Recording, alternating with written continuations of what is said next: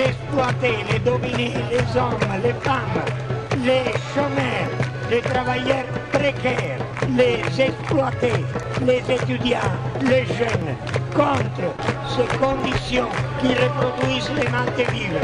Seulement en s'unissant pour imposer, pour faire valoir ses propres besoins, on pourra venir à bout d'une logique féroce, d'une logique de la rationalité du capital. La globalisation, le néolibéralisme, c'est la forme actuelle et en perspective de la domination du système du capital, de la rationalité économique et de la rationalité de l'État. Alors nous, on le considère ni fatal, pas du tout. On ne la considère pas fatale. Il y a une petite métaphore qu'on pourrait dire aux enfants. Le vampire, il semble très fort, mais il ne peut pas se passer des gens qui vampirisent. Tandis que les filles, les hommes et les femmes qui sont vampirisés, ils pourraient très bien vivre sans les Moi, je vampires. vous propose de vous retirer maintenant, messieurs de la police. Vous voulez bien vous écarter et vous mettre sur le côté. S'il vous plaît, nous allons rentrer puisque personne ne nous en empêche. Je, propose, que- je propose que paisiblement nous entrions. Et de vous retirer sur le côté gentiment. Comme ça, il n'y aura pas de violence, en tout cas pas fait. j'attends les ordres. Allez, bonsoir, c'est les Grégor. Chaque semaine sur l'écho des Garrigues à Montpellier, Canal Sud à Toulouse, la locale à Saint-Giron et bien évidemment Radio Primitive à Reims où cette émission est réalisée. Les Grégor, une parole anarchiste communiste.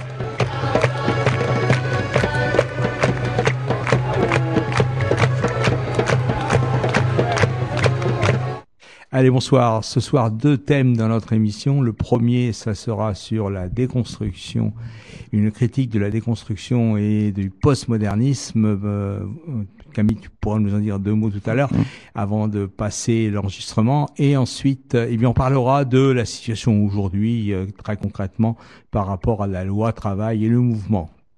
Alors, vas-y un peu par rapport à la, au postmodernisme. Ah, postmodernisme. j'ai un problème quelque part. Je vais régler ça bientôt. Alors, euh, donc, euh, c'est un débat euh, qui était enregistré euh, cet été euh, aux rencontres libertaires du Quercy.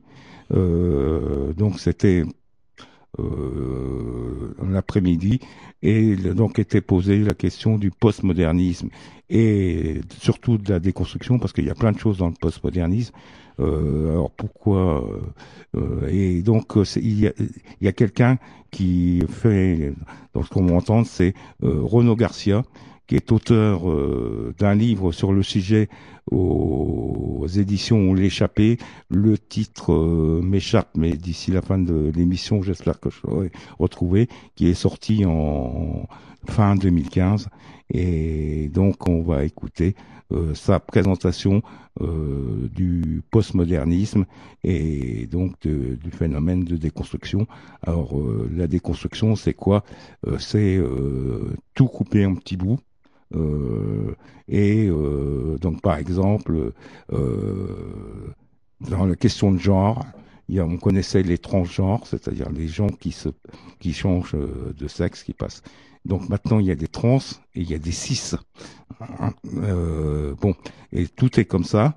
Et donc, et c'est cette déconstruction permet de n'aborder qu'un petit bout du- d'un sujet et donc euh, et de faire que ça soit euh, ben, le sujet le plus important euh, par rapport à d'autres. Voilà. Donc on va écouter ce que nous dit Renaud à propos. donc Renaud c'est un prof de philo, mais vous, allez vo- vous allez écouter c'est ça, s'écoute bien. Il, il il a pas pas fait son intellectuel.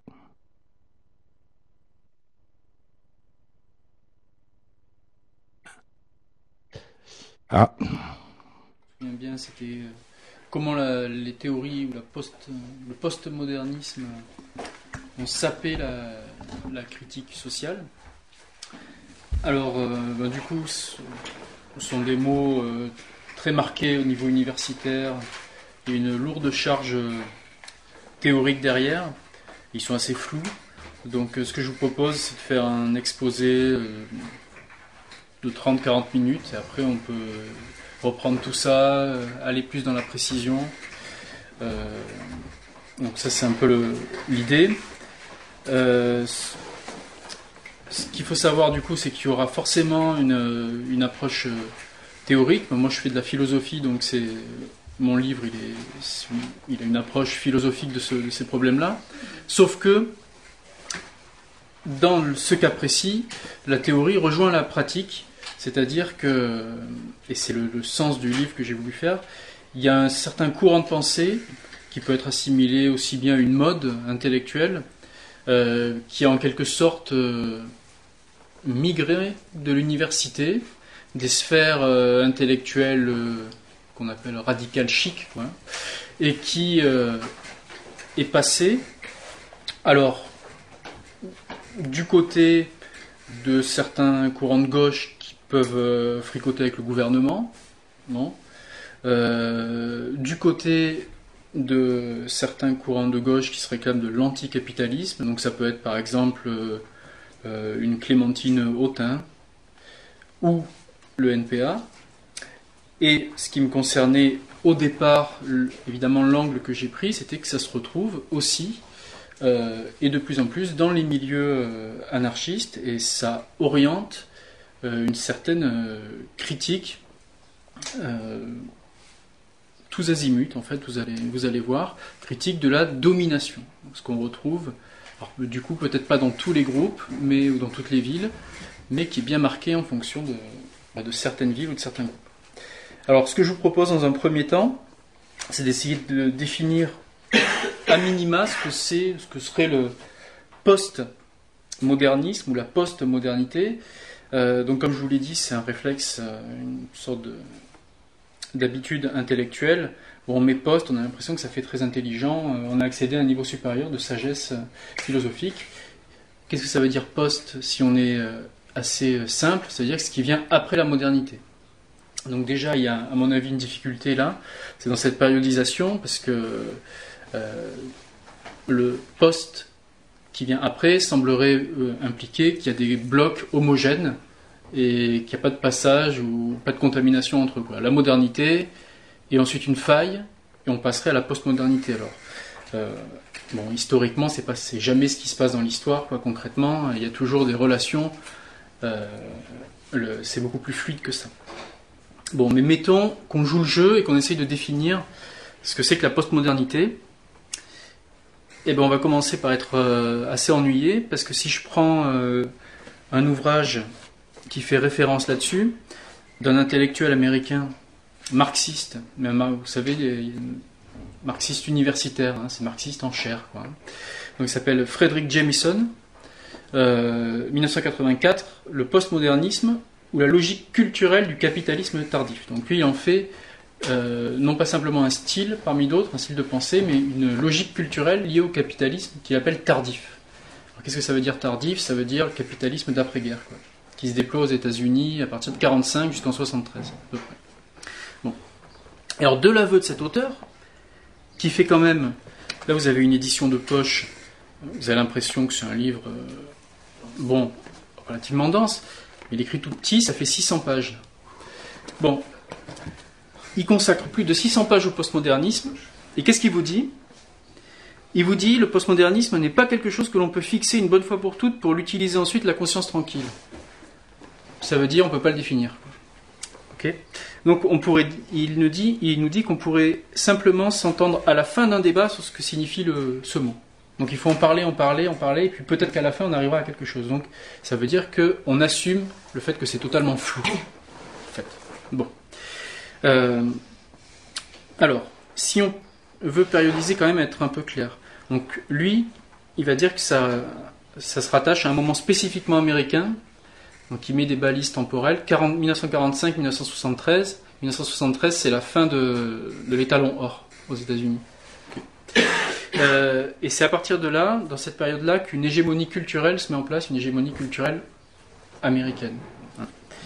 Euh, Deuxième chose, pour essayer de le, clarifier, l'idée de postmodernisme, elle est d'abord, on la trouve d'abord en esthétique, et notamment dans l'architecture. Ça vient de, ce domaine-là.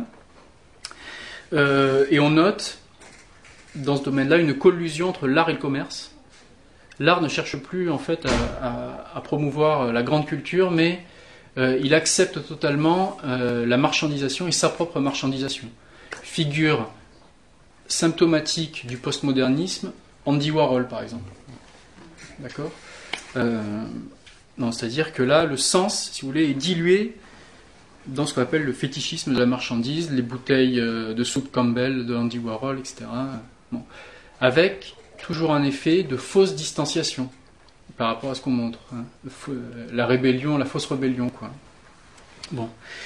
Euh, et le troisième point, et ça c'est un peu ce qu'on va retrouver aussi, ce, peut, ce qui se développe aussi dans le livre d'une certaine manière, qui en formule l'arrière-plan, il y a des thèmes récurrents dans le postmodernisme. Alors le premier thème, c'est l'idée que euh, à peu près tout autour de nous relève du simulacre.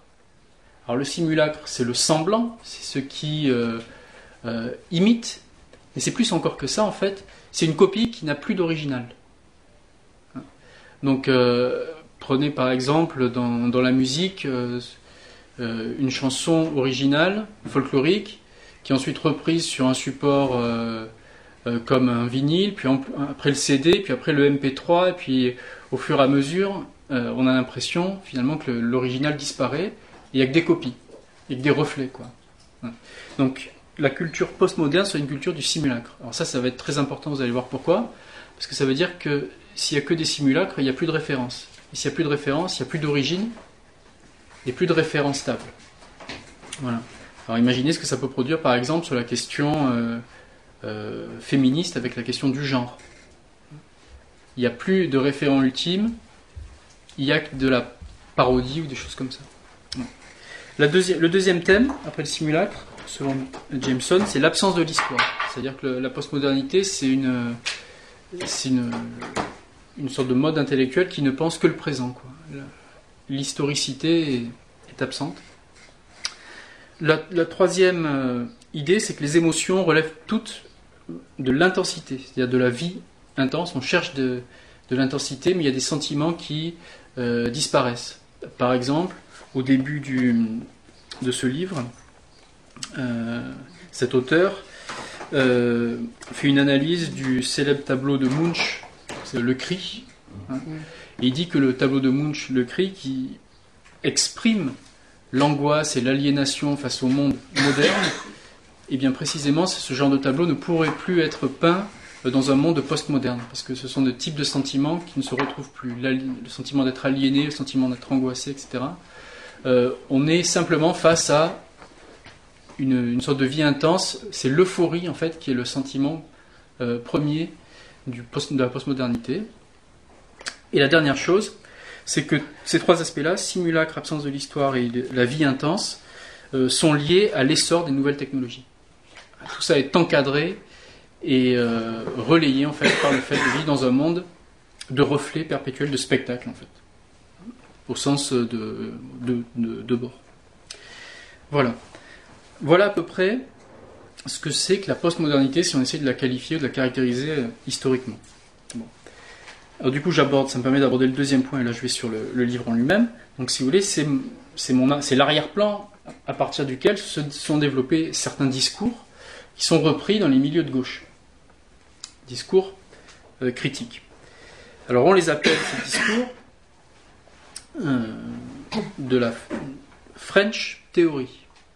C'est quoi concrètement? C'est le discours de certains universitaires et philosophes français. Donc là, dans le livre, j'essaye de simplifier euh, aussi. J'en retiens trois. Il y a Derrida, qui est dans 1930 et mort en 2002. Il y a Foucault, Michel Foucault, qui lui, c'est 1926-1984, et Gilles Deleuze, c'est 1925-1995. Euh, et son complice Félix Guattari. c'est à peu près les. Alors, la French Theory, pourquoi? Parce qu'ils développent leur, euh, leur, grande thèse, ces auteurs-là, dans les années 60-70. Ensuite, il y a une sorte de mouvement de captation et d'exportation aux États-Unis, où ils deviennent euh, des sortes d'icônes de la, d'icônes culturelles dans les, dans les facs de lettres, en fait. Et tout ça retraverse l'Atlantique et devient une sorte de vadémécum ou de manuel euh, de critique dont vont s'emparer progressivement les milieux de gauche, hein, et notamment à la suite de l'effondrement du bloc soviétique. on, le, voit quand même euh, venir de plus en plus. Bon, alors, dans le livre, j'essaye du coup de voir si cette critique a un sens, quelles sont ses limites, hein, et comment elle a transformé un peu le répertoire aussi de la, critique sociale et culturelle dans les milieux qui nous sont proches. Hein. Alors, je fais quelques précisions, quelques éclairages sur certains points pour essayer de vous montrer comment, après, logiquement, ça se, ça dilue dans des discours euh, qu'on a tous pu connaître euh, là dans la, pratique et dans des, qui animent aussi des, faits, des comportements de certains militants qu'on a pu connaître. Alors mettons chez Derrida, par exemple, qui lui est le, on le dépositaire du mot déconstruction. Hein. Donc lui, son idée, c'est en fait que toute référence stable et euh, toute origine euh, est en fait une illusion, tout est, construit. Hein. En fait, ce que l'on prend pour, une origine est un, effet de répétition où on a oublié ce qui était divergent, ce qui était mineur, ce qui était euh, potentiellement perturbant pour la norme, en fait. Euh, et donc il s'attaque, lui au départ, c'est une lecture à, des textes, à des textes de la tradition philosophique. Donc c'est très intellectuel et ça porte sur des textes. Simplement, à partir d'un moment dans son œuvre, il déplace ça, il parle des institutions, de toute institution. Euh, par exemple, je vous donne un exemple, de, et, je le développe au début du livre. Euh, il parle d'une certaine institution, c'est le, fait de, d'habituer les gens à manger de la viande. D'être vraiment carnivore. Il dit que ça, ce n'est pas anodin parce que c'est lié à toute une conception de la subjectivité en Occident, du sujet bourgeois, maître de lui-même, qui ingurgite ce qui n'est pas lui, qui absorbe la différence, etc et qui s'institue donc comme maître par rapport à tout un tas de figures qui sont euh, les expressions de la faiblesse ou de la minorité. Alors ça peut être euh, l'enfant, ça peut être la femme, ça peut être l'animal. Et donc chez Derrida, il y a tout un, répertoire comme ça des figures de ce qu'il appelle la majorité, de ce qui est la minorité. Il y a des césures. Et donc en gros, il relie toute l'histoire de la philosophie occidentale en montrant qu'elle a construit un sujet essentiellement masculin, euh, viril, carnivore, etc., qui a toujours mis de côté euh, les figures de la fragilité, de la faiblesse, etc. Bon, ça, c'est la méthode de déconstruction chez Derrida. Euh, chez Deleuze et Guattari, il y a pas mal de choses aussi dans cet ordre-là. quelque chose qu'on retient, à mon avis, beaucoup dans les milieux militants, et qui est symptomatique dans les deux grands ouvrages de Deleuze et Guattari, qui sont l'Anti-Oedipe Émile Platos, quand ils en parlaient, notamment Deleuze, il disait ce ne sont pas des livres qui se comprennent intellectuellement, ce sont des livres qu'on pourrait donner à un enfant. Euh, et euh, l'enfant, en le lisant, il faudrait qu'il sente ce qui passe comme intensité, ce qui se connecte ou pas avec le livre, etc. Alors ça, c'est intéressant parce que c'est ce genre d'idée qu'on retrouve, moi que j'ai retrouvé assez souvent quand j'ai eu affaire à, des débats euh, sur ce, sur ce thème. C'est l'idée que comprendre un texte, c'est pas l'essentiel, L'important, c'est de sentir ce qui passe dans un rapport à un texte et puis après on l'interprète comme on veut. Hein. C'est le fait qu'on est toujours connecté à quelque chose d'extérieur et que finalement le sens n'est jamais clos, on ne se suffit jamais à, ça. Bon. Néanmoins, dans le livre, c'est vrai que là je mets l'accent quand même sur une figure particulière, plus encore que Derrida, c'est Foucault. Alors lui, il se réclamait pas de la déconstruction euh, de manière formelle, mais tout dans son, dans son œuvre pratiquement, quand il parle de politique, touche à ce point-là. Alors, juste une idée, on pourrait y revenir si vous voulez après, mais euh, ce qui me semble déterminant chez lui, c'est sa théorie du pouvoir. Alors, il la met en place à partir de ses ouvrages des années 70, à partir de son ouvrage sur les prisons, et après dans un ouvrage de 76 qui s'appelle La volonté de savoir. son idée est très simple. Le pouvoir, selon lui, a été mal compris par les marxistes et par les anarchistes au premier chef, c'est-à-dire que les anarchistes mettons pour lui, une conception euh, rudimentaire du pouvoir. Le pouvoir, c'est l'État, et il s'exerce, ou le capital, hein, et il s'exerce de manière verticale sur les individus, et les individus auraient une capacité d'organisation ou alors euh, une bonne nature, bref, des potentialités en eux qui leur permettraient de s'opposer au pouvoir. Et donc ils vont s'allier, ils vont s'allier collectivement, ils vont mener une lutte. Ils vont mener une lutte au nom de principes, qui sont des principes euh, abstraits, du type euh, plus de justice ou plus de liberté, etc. Alors pour Foucault, quand on reproduit ce schéma, on est dans l'erreur, et en fait on alimente la domination qu'on subit. Pourquoi? Parce que le pouvoir, c'est pas quelque chose d'extérieur à nous, c'est quelque chose selon lui, et ça c'est la grande idée qu'on trouve dans beaucoup de collectifs militants aujourd'hui, il nous traverse. On est produit par le pouvoir, on est construit par le pouvoir. Et donc c'est un leurre de vouloir s'opposer à l'État au nom de potentialités qui seraient réprimées, ou c'est un leurre de s'opposer à la société capitaliste parce qu'elle ferait de nous essentiellement des consommateurs, des, des gens à l'esprit calculateur, et qu'on aurait en nous d'autres potentialités. C'est pas possible parce qu'il y a en fait rien d'autre à retrouver en dehors du système. Et ça, c'est une idée qui est typiquement pour le coup post-moderne. Si je reprends euh, deux minutes l'auteur Jameson, il dit à un moment dans son livre euh, La distance a très précisément été abolie dans l'espace du postmodernisme. Ça veut dire quoi la distance? Ça veut dire la possibilité de me mettre à l'écart et de dire que j'ai un point de référence qui me permet d'organiser une critique sociale et culturelle. Par exemple, euh, une critique de type écologiste, qu'est-ce qu'elle va faire? Elle va euh, prétendre qu'il y a dans la nature des choses à préserver, ou des choses qui valent le coup d'être euh, défendues face à une société industrielle ou tout ce que vous voulez de, ce genre-là. donc ça veut dire que vous préservez un, un point critique extérieur. Ça, ça marche pas. Ou si vous commencez à dire, par exemple, que euh, l'inconscient ou une certaine, euh, manière pour le psychisme d'être équilibré est détruite aujourd'hui par la société euh, actuelle. Par exemple, il y, a des, analyses qui travaillent ça sur les, attentats, les conduites suicidaires. Donc on voit aujourd'hui les conduites voilà, sacrificielles qui le disent comme ça. Finalement, c'est qu'il y a quelque chose dans le développement psychique de l'individu euh, qui est perturbé par le fonctionnement général de notre société néolibérale, etc. Euh, ça, ça marche pas non plus. Parce que les postmodernes vont toujours partir du principe que tout ça a été d'ores et déjà colonisé par euh, la société dans laquelle on est. Donc en, gros, que nous dit Foucault On est pris. On est englobé dans quelque chose qui nous dépasse et dont nous sommes non pas les victimes, mais les produits. Voilà. Alors ça, c'est le, grand point sur la, déconstruction. Et du coup, là, pour l'instant, évidemment, on n'a que de la théorie. Là où ça devient intéressant, c'est que cette théorie, elle va se diffuser et elle va animer tout un répertoire de lutte. Alors qu'est-ce que ça signifie? Moi, ce que je thématise dans le livre, c'est qu'on passe d'une critique de l'exploitation et de l'aliénation qu'on retrouve chez les marxistes et chez les anarchistes, toutes les, même toutes tendances confondues. L'aliénation, c'est quoi? C'est que j'ai une certaine forme de, vie dont je suis dépossédé, ou dont quelque chose qui est, extérieur. Mais évidemment, j'y participe aussi, mais ça, ça, me dépossède de, potentiel, de certaines potentialités. Mais on passe de cette critique-là à une critique diffuse et généralisée de la domination.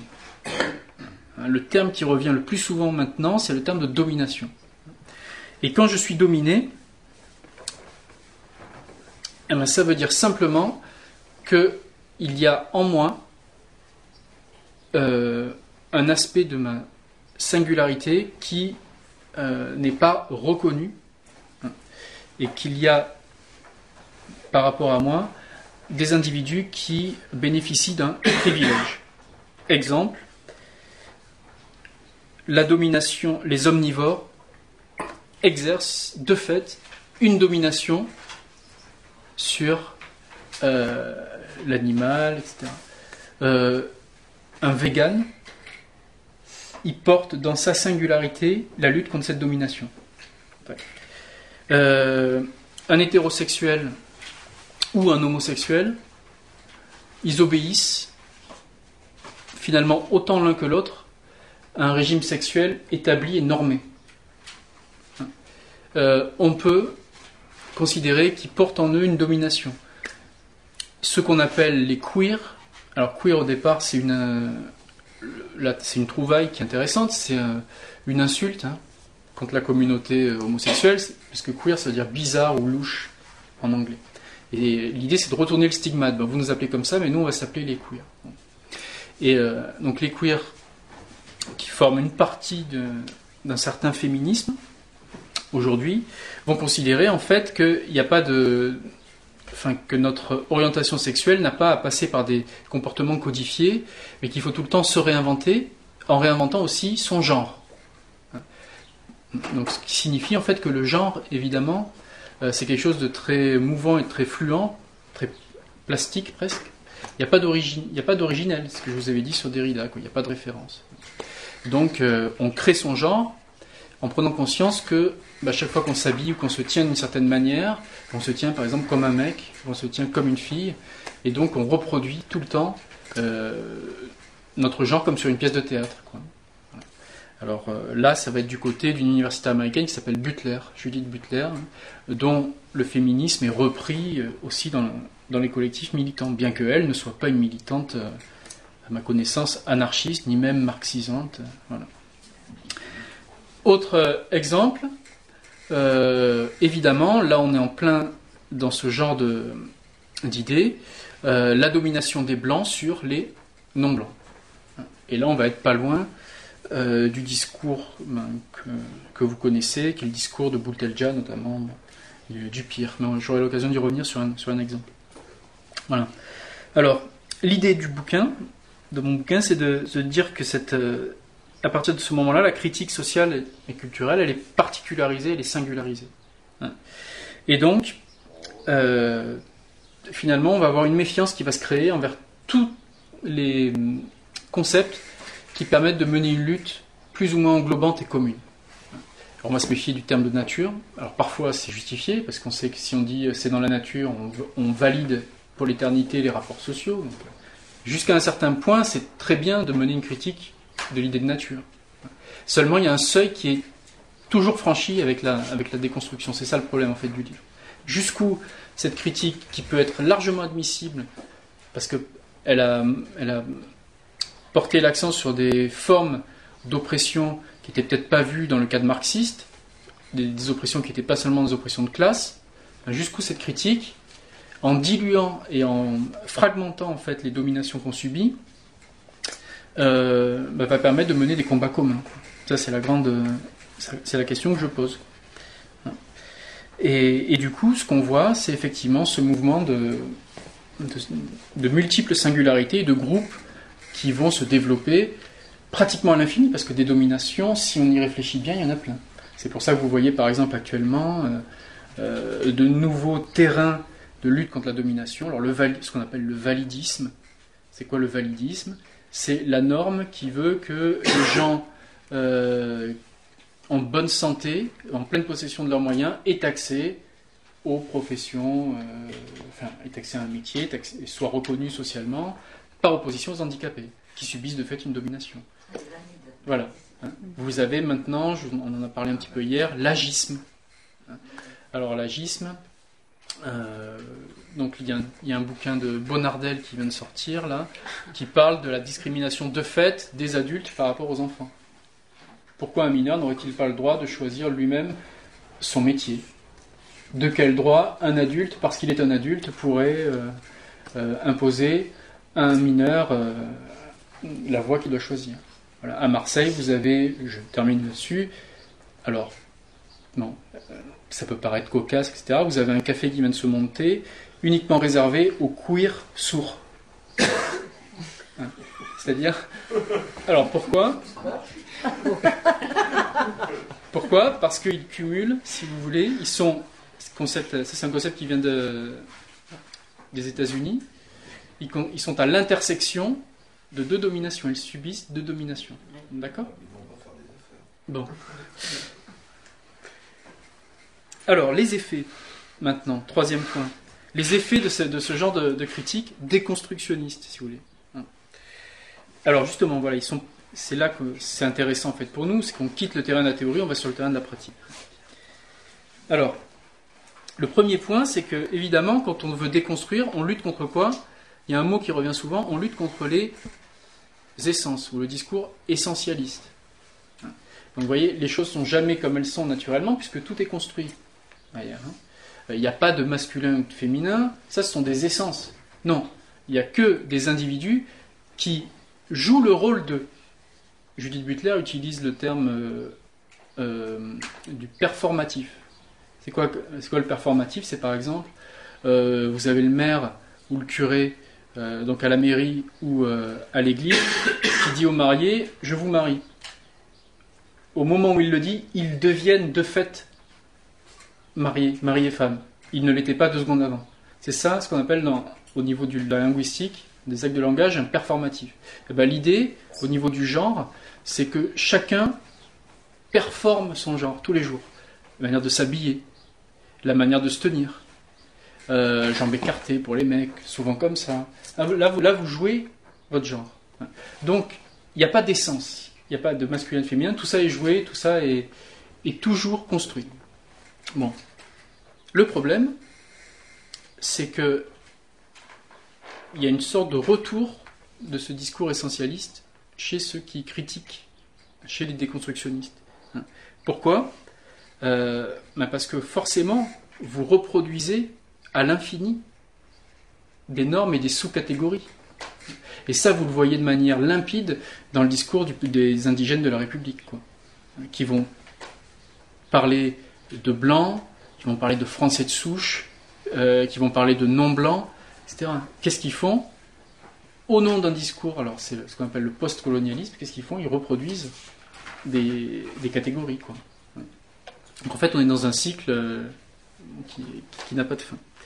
Alors, par contre, si vous critiquez ça, forcément, quel va être le problème? C'est que vous allez être considéré comme euh, bah, quelqu'un qui veut maintenir la, société telle qu'elle est et les, dominations telles qu'elles sont. Vous être considéré au choix comme un réactionnaire, comme euh, un totalitaire ou un fasciste.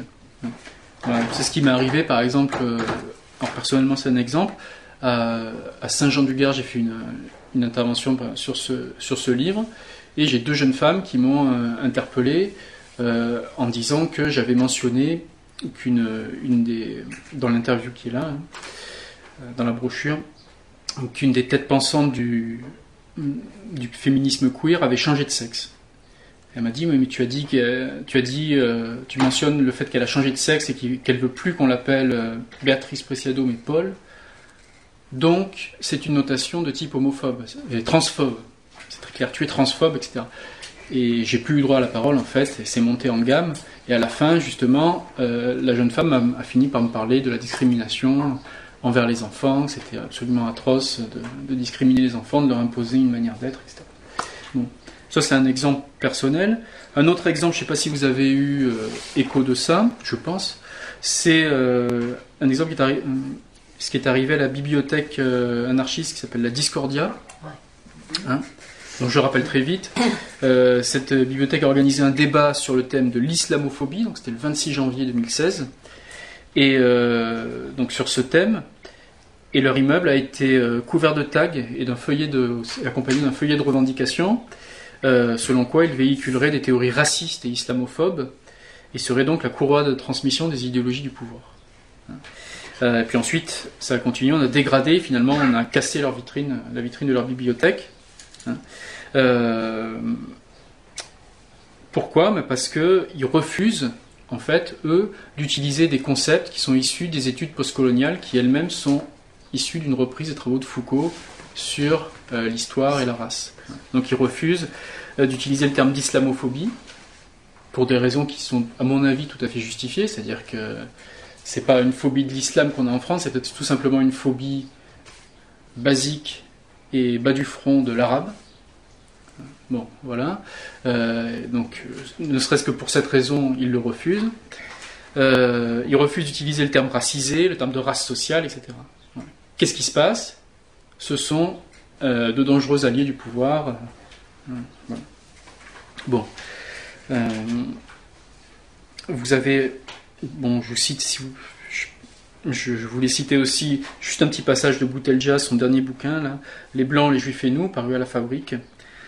Ce sont les effets du patriarcat blanc et raciste qui exacerbent les rapports de genre en milieu indigène. Donc, utilisation du terme indigène. C'est pourquoi un féminisme décolonial doit avoir comme impératif de refuser radicalement les discours et les pratiques qui stigmatisent nos frères et qui, dans le même mouvement, innocentent le patriarcat blanc. Hein. Euh, ça veut dire qu'en gros que si les autorités françaises arrêtaient de faire des contrôles aux faciès, les frères euh, non blancs se conduiraient de manière un petit peu plus respectueuse des femmes non blanches, hein, parce que les femmes non blanches, elles finalement deviennent le réceptacle de leur frustration, hein, et donc c'est tout à fait finalement légitime de tolérer le viol ou des choses comme ça euh, en milieu indigène. vous voyez, ça reprend. On, est plein, en fait, sur des catégories euh, essentialistes qui sont reprises et assumées comme telles, quoi, finalement. Et juste sur, euh, sur cette question du viol et de l'agression sexuelle en milieu indigène, Boutalisa, elle a un espèce de double discours. Et, a à la fois la question de cette notion de la frustration, le report de la frustration, du coup un aspect très culturaliste de, de, la, la, tradition c'est d'être un homme comme, comme ça. Et, la il, y a, il y a un aspect assez culturaliste aussi, mais c'est dans son dernier bouquin là, que, qui, est, qui est à vomir en entier, mais euh, certaines parties plus que d'autres. Et, euh, et, notamment ça, cette question du culturellement le rapport de l'homme à la femme, etc., dans les milieux indigènes. Et le troisième qui apparaît en filigrane est souvent euh, la désignation, mais qui, en tout cas apparaît beaucoup dans plusieurs courants politiques, mais la désignation de l'agression sexuelle est une division interne. Hmm. Ne parlons pas de parce que ça nous, c'est divise. Ça nous divise. Hmm. C'est pas nouveau. Et euh, donc, tout ça, à mon avis, ça produit des effets. J'en ai noté trois. À mon avis, il y a un effet euh, psychologique qui est qui est dévitalisant, c'est-à-dire chez les militants. C'est-à-dire que ça épuise, en fait. Hein. Parce que derrière, il y a une course à la radicalité aussi. Moi, je cumule plus de domination que toi, donc je suis plus légitime pour parler. Donc il y a aussi parfois, il existe des injonctions à ne pas parler, à se mettre en retrait. Pourquoi? Parce qu'on n'est plus légitime, parce qu'on n'est plus en première ligne. Hein. Alors là, c'est le cas typique, par exemple, de moi-même. Puisque qu'est-ce que j'ai à parler? Moi, je ne peux pas parler de ça. Je suis blanc. Euh, je suis relativement bien intégré. Euh, bon, voilà. je suis prof, alors c'est encore pire, etc. Bon, on peut allonger la liste. je suis un homme, voilà. Donc, je peux pas. J'ai pas à me prononcer là-dessus. Euh, deuxième point, c'est que politiquement, à mon avis, la déconstruction poussée jusqu'à ce point-là n'est plus du tout pertinente. Parce qu'on ne cherche pas à établir un front commun autour de revendications qui seraient universalisables, je n'ai pas dit universelles, mais universalisables, c'est-à-dire que tout le monde pourrait les reprendre. C'est pas pareil, parce que universel, on peut dire c'est imposé dogmatiquement. Euh, non, parce que c'est suspect. C'est un discours, je l'aborde aussi, qu'on retrouve là aussi chez des universitaires, ce sont des purs universitaires anglo-saxons, qu'on appelle les post-anarchistes. Donc, euh, évidemment, eux, l'idée, c'est que si vous mettez en place ne serait-ce que sous forme d'esquisse, un projet d'une société organisée différemment, vous êtes potentiellement un totalitaire. Pourquoi? Parce que vous allez vouloir inévitablement conformer les gens au modèle prescrit. Donc ça c'est leur grande idée. Donc en fait c'est une, il n'y a que des expériences multiples et variées et on avance à tâtons comme ça, hein, dans l'ici et le maintenant. Mais toute projection, ne serait-ce que utopique, est déjà suspectée d'être dangereuse. Donc, à mon avis, politiquement, ça ne fonctionne pas bien. Et ça épouse aussi, par contre, à mon avis, assez bien le mouvement de fragmentation euh, produit par le, libéralisme. Là, j'ai vu qu'il y a l'ouvrage de Jacques Wachstein sur les rapports de, de genre euh, sexe et, capitalisme. Je, le cite aussi dans, mon livre. Donc lui, il le voit, il, le voit, il le dit très bien. Quoi. Et euh, dernier point, c'est que c'est un effet de disqualification d'une certaine critique sociale et culturelle Hein. et là qui reprend la catégorie postmoderne moderne, et qui renvoie par exemple des ouvrages comme le mien à des catégories dépassées de la modernité, bref, un type qui n'a rien compris à ce qui se passe actuellement et qui est euh, vraiment très très loin du compte, qui mène un combat d'arrière-garde, au nom de valeurs dépassées, type euh, la lutte contre l'aliénation, euh, la classe sociale, l'exploitation. Ça, c'est par exemple quelque chose que me reproche Thomas Ibanez, si certains le connaissent, Hein. Voilà, lui considère que la critique dans mon livre euh, ne, sait pas appréhender la situation culturelle dans laquelle nous sommes, ce monde liquide, ce monde des nouvelles technologies avec un maillage mondial hyper serré, tout ça. Et euh, en fait, que j'applique à notre monde une grille d'analyse dépassée. Quoi. Donc selon lui, pour lui, l'avenir vraiment de la, critique, c'est par exemple plutôt les hackers, euh, des gens comme ça qui vont infiltrer les réseaux, qui vont épouser le, mouvement de, de, cette, de ce néolibéralisme qui s'étend. Voilà.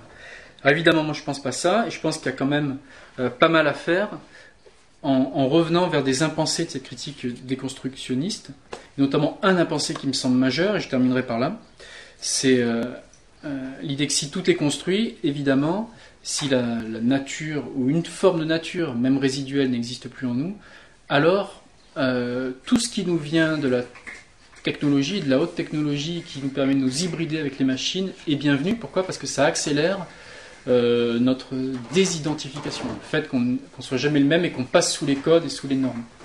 C'est pour ça que beaucoup d'auteurs euh, du type déconstructionniste, Derrida le premier, étaient assez enthousiastes vis-à-vis des euh, prothèses techniques. Vous avez quelqu'un comme Tony Negri qui appelle clairement, lui, au transhumanisme. Donc des, choses comme ça. Alors là, je pense qu'il y a un impensé et qui serait bon quitte à paraître ringard et totalement arriéré, de revenir à des, à des idées sur le corps propre, comment, comment faire une critique de la technologie actuelle en revenant sur euh, des notions comme justement la, bon, la nature, euh, l'idée qu'on n'est pas forcément toujours. Bien sûr qu'on est pris, on a des compromissions dans le système, mais on peut trouver quand même des référents pour le, pour le critiquer. C'est pour ça que mes, mes références, c'est plutôt du côté de certains auteurs précurseurs de la décroissance, comme euh, Ivan Illich, des, choses comme ça, Gunther Anders. Et euh, je cite aussi dans le bouquin, j'appelle plutôt à revenir à Debord ou Marcuse, hein, des gens comme ça. Si on regarde bien leurs livres, ben, ils, maintiennent l'idée, je sais pas, toute simple, qu'il y a par exemple des vrais besoins et des faux besoins. voilà. Donc on peut lutter contre les systèmes publicitaires, etc., qui, produit des faux besoins. Pour un déconstructionniste, ça marche pas, quoi. Il n'y a pas de distinction entre vrai et faux. Donc c'est ce genre de choses que j'essaye de développer à la fin du livre, et puis euh, que je vais essayer peut-être de développer aussi dans, des ouvrages euh, par la suite. Voilà, j'ai à peu près terminé pour l'exposer. Alors, ça y est, j'ai retrouvé le, titre euh, du livre. Donc, c'est de Renaud Garcia. Ça s'appelle le désert de la critique, déconstruction et politique, et c'est aux éditions L'échappée.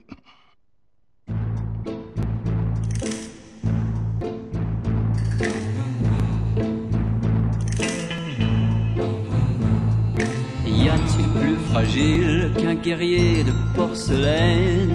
Y a-t-il plus fragile qu'un oiseautier en fleurs sous la neige? Y a-t-il plus fragile que le flacon de ta peau? Où sont enfermés ton cœur et ton cerveau. Y a-t-il plus agile qu'un flocon de porcelaine Fondant au creux de ton dos? Y a-t-il plus fragile que ça, plus fragile que toi et moi. Oh, oh. Y a-t-il plus fragile que ça, plus fragile que toi et moi. Oh,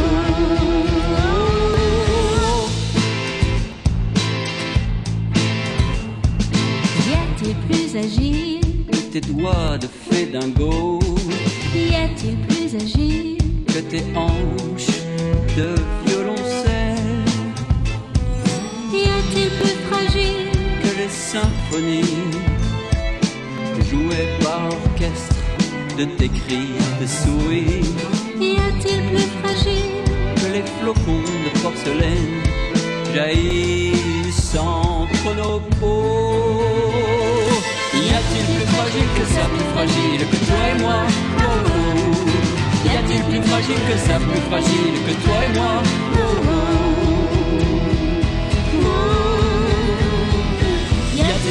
fragile que l'amour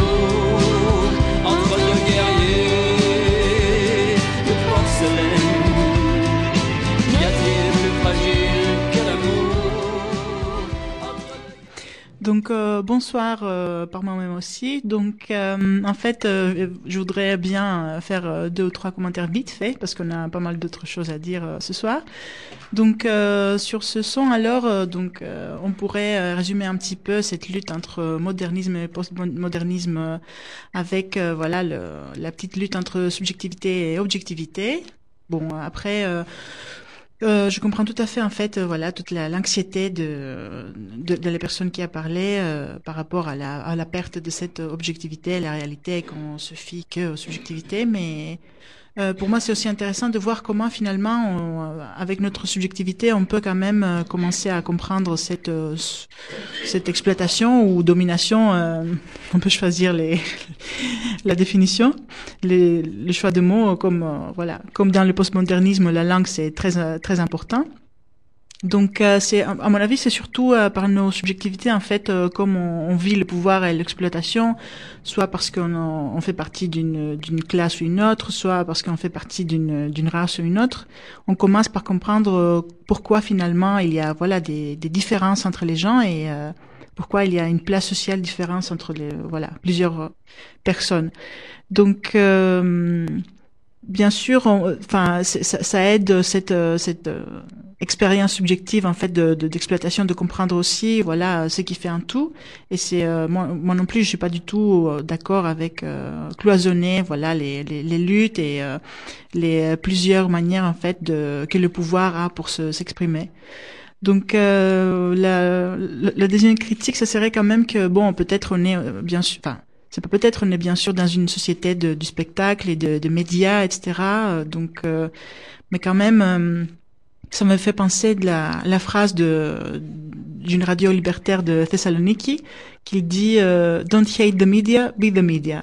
Bon, on peut bien sûr haïr les, les médias, mais on peut aussi être les médias et finalement euh, s'adapter dans cette situation d'aujourd'hui et, et faire euh, faire bouger les choses et euh, garder quand même ce, ce côté sub- subversif pour qu'on puisse être aussi avec dans cette manière-là en contact avec le reste du monde. Et euh, enfin la troisième euh, le troisième commentaire ce serait aussi de ne pas oublier euh, combien on s'est enrichi quand même par toute la réflexion postmoderne qui s'est développée sur des sujets que bon c'est pas qu'il y avait pas de réflexion avant mais quand même donc euh, comme par exemple la prison ou la psychiatrie et la psychiatrie institutionnelle qui a été développée pas mal par Deleuze et Guattari. Voilà donc les petits commentaires. Petite remarque par rapport à ce que tu as dit, il y a un truc qui m'a fait tilt et qui m'a choqué, c'est le coup des races. Et moi, pour moi, il n'y a qu'une race, c'est la race humaine. Et c'est un vocabulaire, c'est un vocabulaire que je n'aime pas, mais c'est pas, on y reviendra certainement. Allez, on passe à autre chose. Je crois qu'on a eu un coup de téléphone, hein, important, puisqu'il y a une manifestation demain à 13h à la fac euh, de lettres et de droit concernant l'expulsion d'un étudiant africain qui est arrêté actuellement, qui a été arrêté, je crois, à la frontière euh, à, du côté de Perpignan. Oui. Son nom, c'est Baldé, d'ailleurs. C'est un Africain, l'Afrique noire. Je suppose qu'il doit être guinéen ou quelque chose de ce genre, euh, d'après son nom, hein, puisqu'on connaît quand même pas mal de Baldés là, qui sont guinéens, et qui euh, était non pas en échec, euh, c'est un étudiant, non pas en échec puisqu'il avait réussi, je crois, ses examens à Reims euh, l'an dernier, mais il a une OQTF, un OQTF, une obligation de quitter le territoire qui date de 2015, qui euh, devrait euh, être appliquée euh, demain si effectivement, eh bien, euh, il n'y a pas une mobilisation forte qui l'empêche. Euh, Donc, ce que je voulais rajouter, c'est qu'il a déjà été mis dans l'avion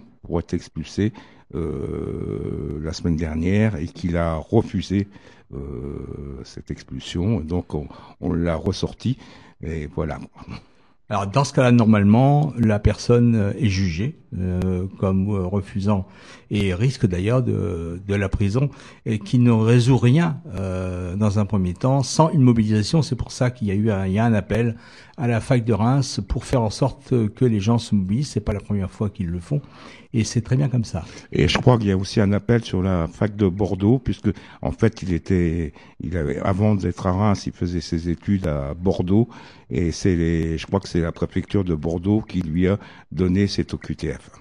D'accord, bah oui, c'était l'an dernier, certainement. Alors maintenant, on, on va peut-être, il nous reste peu de temps, si, il nous reste quand même 10 minutes, on va en parler.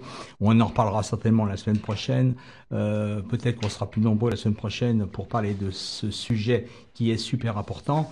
Comme vous le savez, il y a eu une manifestation le 15, des manifestations le 15 décembre contre la loi travail, que apparemment, eh bien, les intersyndicales qui existaient et euh, jusqu'alors euh, et qui euh, depuis quatre mois, cinq mois même, euh, pour mobiliser les gens, eh bien apparemment ces organisations syndicales ont fait d'autres choix. Le choix, ça serait la lutte juridique concernant euh, eh bien la, la, loi en question, son application sur le terrain et bien évidemment les 148 décrets d'application qui devraient sortir progressivement. Alors d'après ce que je sais moi, mais on n'en sait pas plus puisque euh, j'ai cherché au niveau de la presse, il a l'intersyndicale qui regroupe CGT, Sud, FO, euh, puis euh, l'UNL et puis euh, l'UNEF s'est réuni le 22 septembre, mais apparemment rien n'a filtré, hein, rien n'a filtré, on ne sait pas trop. Néanmoins, on sait que c'est fini. Au niveau, il n'y aura pas de énième, euh, 14e, 15e, 16e manifestation en France contre cette loi, euh, puisque ils ont fait le choix, les organisations syndicales ont fait le choix de se battre au niveau, euh, disons, euh, juridique. Alors, est-ce que le mouvement est terminé Je pense que pour beaucoup de gens, il faut passer à autre chose. Il faut passer à autre chose, c'est-à-dire, euh, faut faire en sorte effectivement que euh, il faut se battre contre l'application de cette loi, alors qu'avant on se battait contre un projet. Là, on va se battre contre l'application de la loi. Il y a des gens qui ont fait un texte intéressant. Ça s'appelle après le 15 septembre, donc la dernière manifestation, continuer la lutte. Il s'agit de l'Assemblée interpro de Nantes. On bloque tout, qui se réunit donc le 20 septembre et qui a constaté, comme nous, que la mobilisation syndicale contre la loi travail, comme on l'a connue depuis quatre mois, va s'arrêter, faute de combattants. La dernière manifestation au 15 septembre, faut dire qu'on était en France que 200 000. L'intersyndicale euh, euh, CGT, FO, FSU, Solidaire a vécu et la loi est passée mais les décrets d'application et les négociations entreprise par entreprise prévus par la loi travail sont la prochaine étape et le niveau de mobilisation constaté le 15 septembre, après deux mois d'été, démontre que l'envie de lutter et de résister est bel et bien toujours là. Alors, pourquoi persévérer? Le texte que je vous lis là dit qu'il faut persévérer parce qu'en fait, la possibilité de lutter collectivement pour les salariés déjà sérieusement compliqués par des contraintes légales comme les préavis et les abstreintes sera sérieusement cantonné au cadre strict de l'entreprise, excluant une mobilisation à l'échelle de profession d'un secteur entier ou d'un territoire élargi. Alors comment continuer à lutter? Eh bien, ils font plusieurs propositions.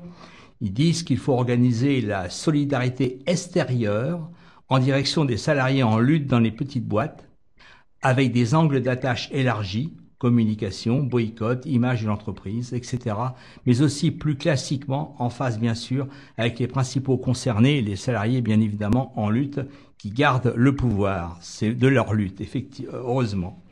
Ensuite, il faut euh, rompre l'isolement. Pour ça, il y a un site qui devrait être créé. Le nom serait, bah, ça va vous rappeler, ça va vous faire tilt, wiki, W-I-K-I qui, va, qui devrait répertorier toutes les luttes actuelles avec, si possible, leurs caractéristiques principales, les revendications, les acteurs et actrices de la lutte, les actions entreprises, le tournoi éventuel du conflit, etc.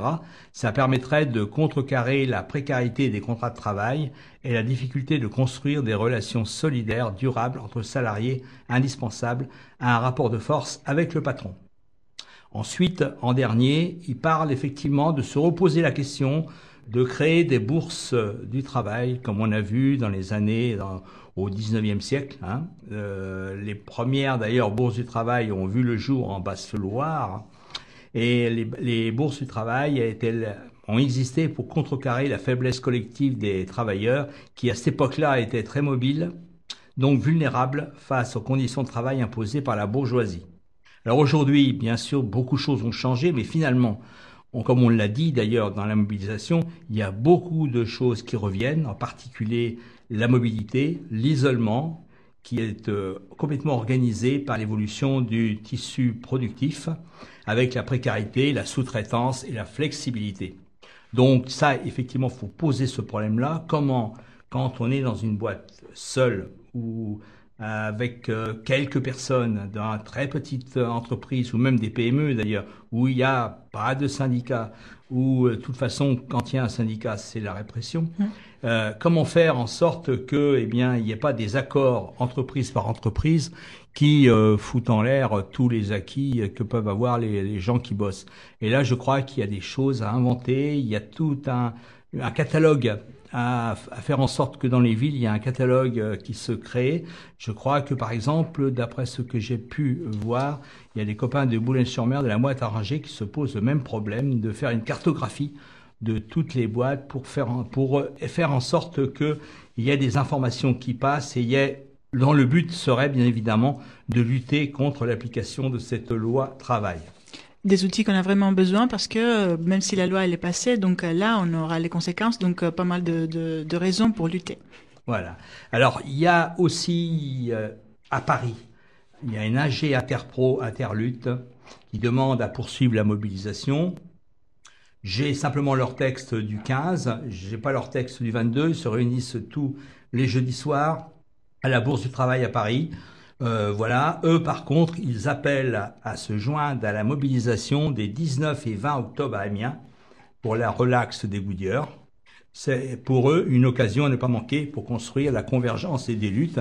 C'est vrai, alors faut rappeler quand même que le 19 et le 20 octobre 2016 à Amiens, il y a une sacrée échéance puisque il y a un procès en appel, huit camarades sont jugés en appel ils, euh, ils ont été condamnés en première instance à Amiens au mois de janvier à de la prison ferme, neuf mois de prison ferme. Il y a donc plus de deux ans après les fêtes, hein, c'était des anciens salariés de l'usine Goodyear à Amiens Nord, à Somme, qui avaient retenu durant 30 heures deux cadres de leur entreprise menacés de fermeture et qui euh, ont été donc condamnés le 12 janvier par le tribunal correctionnel à Amiens à deux ans de prison, donc 15 mois de sursis. 15 mois et deux ans, ça fait donc 9 mois ferme.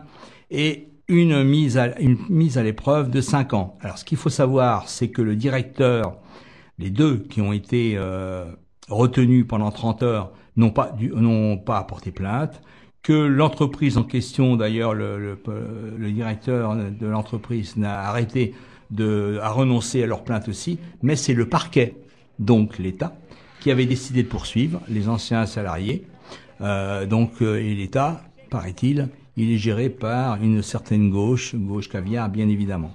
Alors, il est important, le, procès en appel donc a lieu le 19 et le 20 octobre à Amiens. Je crois qu'on y reviendra. C'est important que ce jour-là il se passe des choses.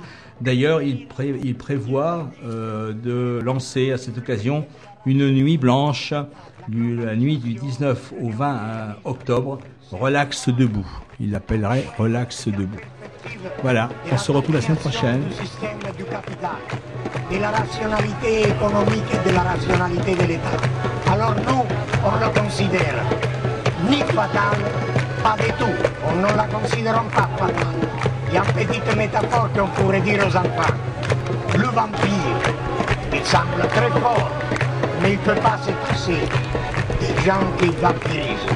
Tandis que les filles, les hommes et les femmes qui sont vampirisés, ils pourraient très bien vivre sans les vampires. Moi, je vous propose de vous retirer maintenant, messieurs de la police. Vous voulez bien vous écarter et vous mettre sur le côté.